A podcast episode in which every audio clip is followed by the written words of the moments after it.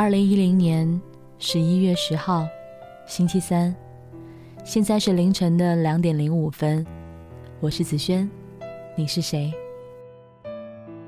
莫里的酒吧总是开到凌晨，他觉得这个城市总是有很多明明有居处却无家可归的人。他管他的酒吧叫“毒”。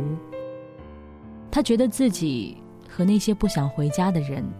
就像一些卑微的小虫，等有一天真正找到可以安家的树木，他们的心就落井下石了。每个周末来这里的人就会格外多，有三五成群打牌聊天的，有形单影只喝酒发呆的，有个女孩总是在天还没黑的时候就早早的。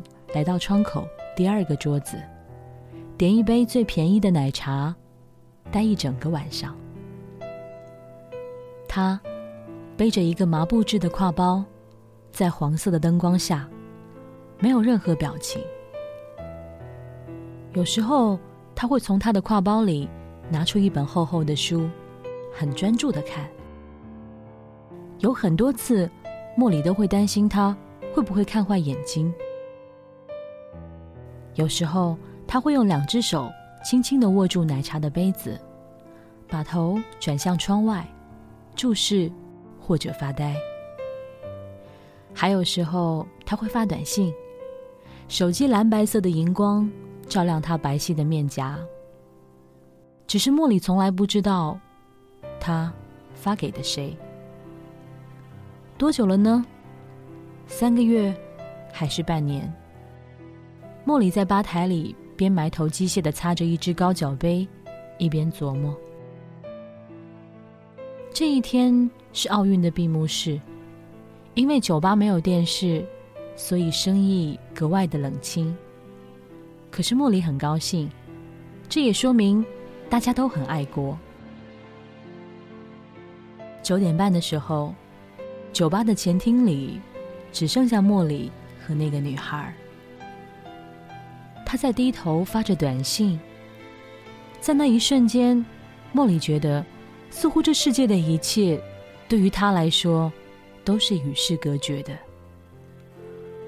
莫里走过去，轻轻跟他打招呼：“姑娘，今天大家都回去看电视了，你不去的吗？”那女孩抬起头，似笑非笑的看着他，没有回答。莫里积攒了好几个月的好奇，终于爆发了。你为什么每次都是一个人来这儿呢？点一杯草莓奶茶，却从来不说话。这个位置不错，可以完全的看到街景。女孩把手机装回麻布制的挎包里。我是个孤儿。孤独这个词有点矫情，但是我真的很孤独。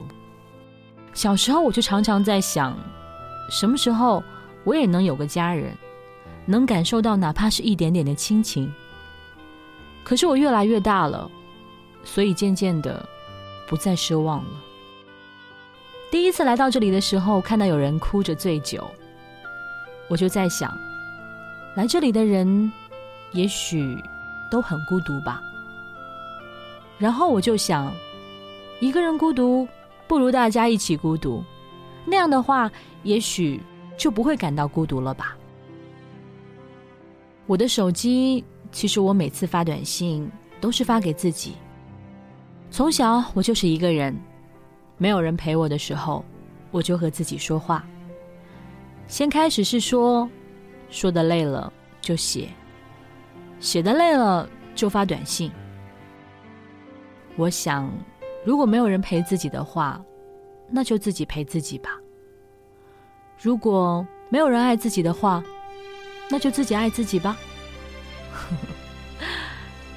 然后他笑了，笑得很甜，很美。其实真正的家就在心里，只是很多人不肯。他说完，站起来，面对茉莉。长长的呼了一口气，明天开始我就不会再来了。我要去南方打工，福利院那边已经不再承担任何生活费用了。不舍得，所以今天想再来看看我熟悉的地方。这里陪我度过了很多孤独的夜晚，谢谢你。晚安，茉莉。晚安，城市。他轻轻的说完这两句，然后拉开门，消失在窗外的暮色。这之后，那个女孩就真的没有再来过了。莫里的酒吧改了名字，叫蕊。